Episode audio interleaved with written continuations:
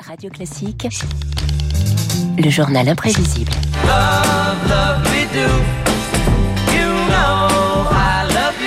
Marc Bourreau, bonjour, c'est le journal imprévisible. On part à la recherche de la guitare disparue de Paul McCartney. Appel à témoin mondial pour résoudre l'un des très nombreux vols d'instruments dans l'histoire de la musique. Oui, imaginez David, vous êtes sur le toit des studios Apple, concert surprise des Beatles en janvier 69, et là vous trouvez que le bassiste n'est pas très en forme. Oui, en 69, Paul McCartney n'a pas le moral. Quelques jours auparavant, sa basse préférée a disparu. Une basse, David, de la marque allemande Höfner. Son dernier signalement, c'était durant l'enregistrement de ce tube. Oh,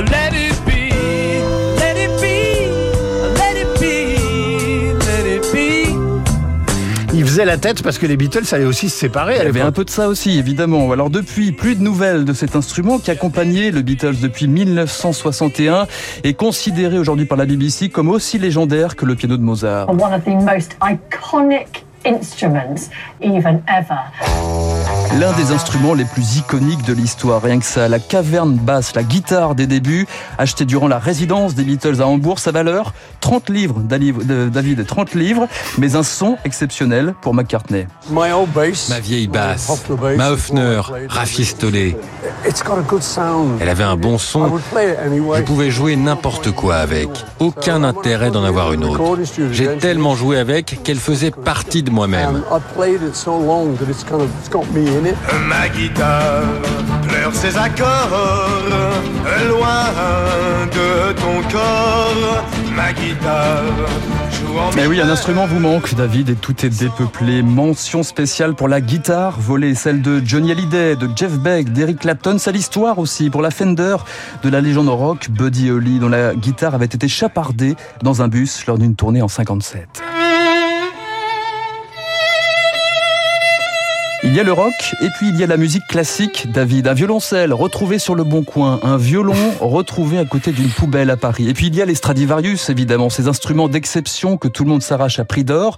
Vous entendez là celui du violoniste Pierre Amoyal, baptisé le Kochanski 1717, une pièce unique, dérobée en Italie dans la Porsche 911 du virtuose. Tout le monde me disait alors tu n'as jamais retrouvé ce violon et j'ai toujours dit euh, il faut jamais dire jamais. Quand on aime un instrument comme j'aime ce violon, euh, je l'aurais retrouvé comme si ma fille avait été kidnappée. c'est comme cela que ça a été traité d'ailleurs.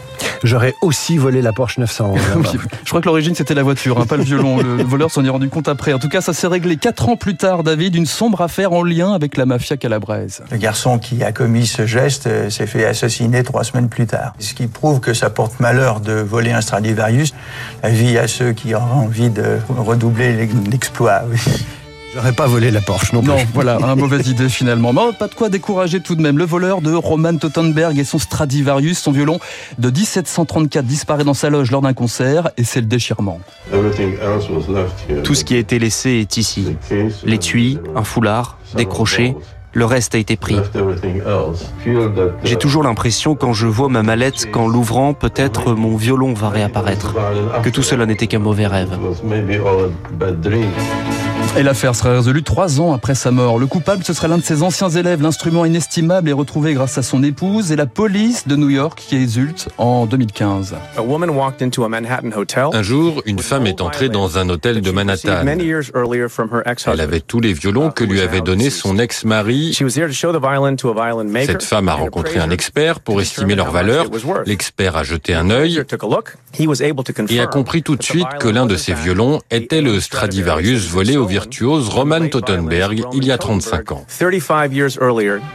Issue heureuse pour celui qui a su prendre de la distance, David. Comme le rappelle la fille de Roman Tottenberg, l'important c'est peut-être l'instrument, mais c'est surtout le musicien. Pour son dernier spectacle, le public lui a réservé une ovation. Il m'a dit, tu sais, quand tu es très jeune et que tu joues comme ce soir, tu les fais crier ou hurler. Et quand tu es très vieux et que tu joues comme ce soir, ils crient aussi, avec ou sans mon violon fétiche. Je suis chanceux d'avoir accompli les deux.